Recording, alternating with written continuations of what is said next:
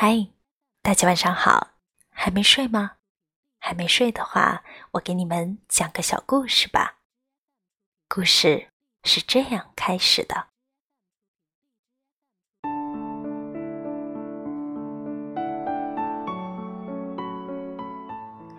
小学二年级的男孩好像很喜欢邻座那个长头发的女孩，常常提起她。每次一讲到他的种种琐事时，你都可以看到男孩的眼睛发亮，开心到藏不住笑容的样子。他的爸妈都不忍说破，因为他们知道不经意的玩笑都可能给这个年纪的孩子带来巨大的羞怒，甚至阻断了他人生中第一次的异性那么单纯而洁净的思慕。双方家长在校庆时，孩子们的表演场合里见了面。女孩的妈妈说：“女儿也常常提起男孩的名字，而他们也一样有默契，从不说破。”女孩气管不好，常常咳嗽感冒。老师有一天在联络簿上写说：“邻座的女生感冒了，只要她一咳嗽，男孩就皱着眉头盯着她看，问男孩说：‘是不是咳嗽的声音让你觉得很烦？’”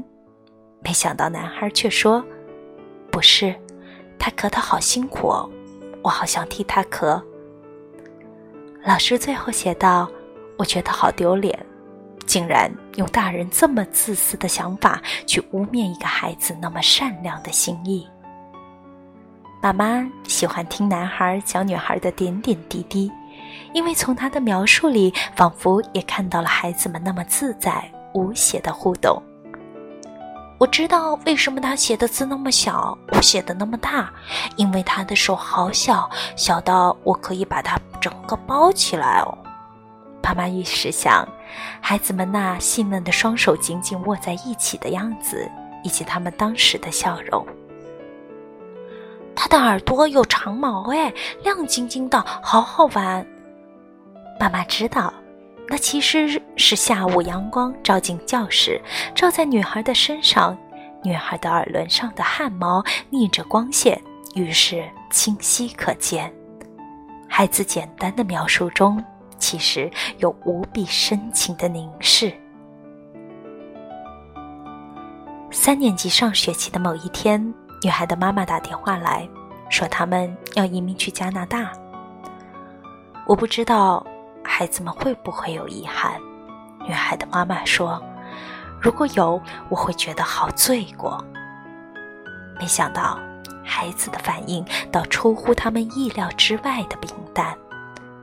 有一天下课后，男孩连书包也没放，直接冲进书房，搬下世界旅行的画册，便坐在地上翻阅起来。爸爸问他说：“你在找什么呢？”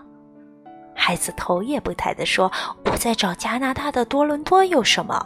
因为他们要搬家去那里。”画册没翻几页，男孩忽然就大笑起来，然后跑去客厅抓起电话打。拨号的时候，还是一边忍不住的笑。之后，爸爸听见他跟电话那一端的女孩说：“你知道多伦多附近有什么吗？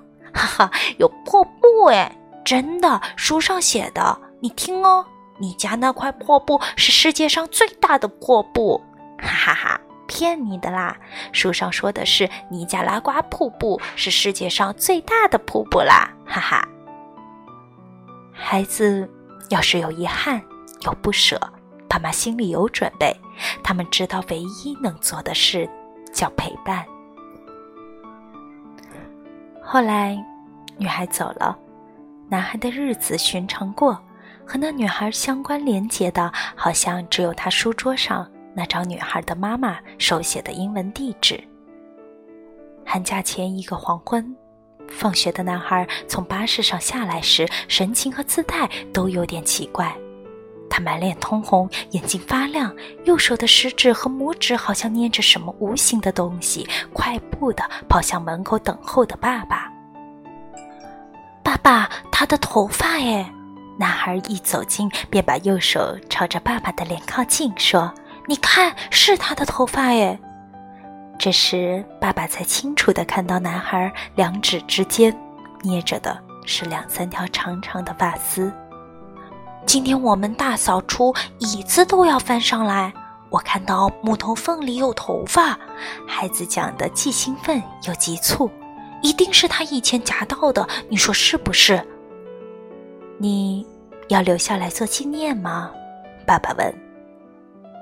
男孩忽然安静下来，然后用力的、不断的摇着头，但爸爸看到他的眼睛里慢慢冒出了不知忍了多久的眼泪。他用力的。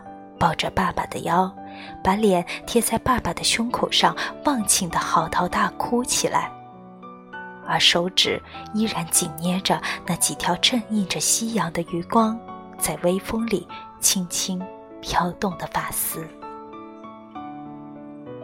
故事的名字叫做《思念》，来自吴念真的《这些人，那些事》。好了，故事讲完了。快睡吧，睡好了，明天才有精神。晚安。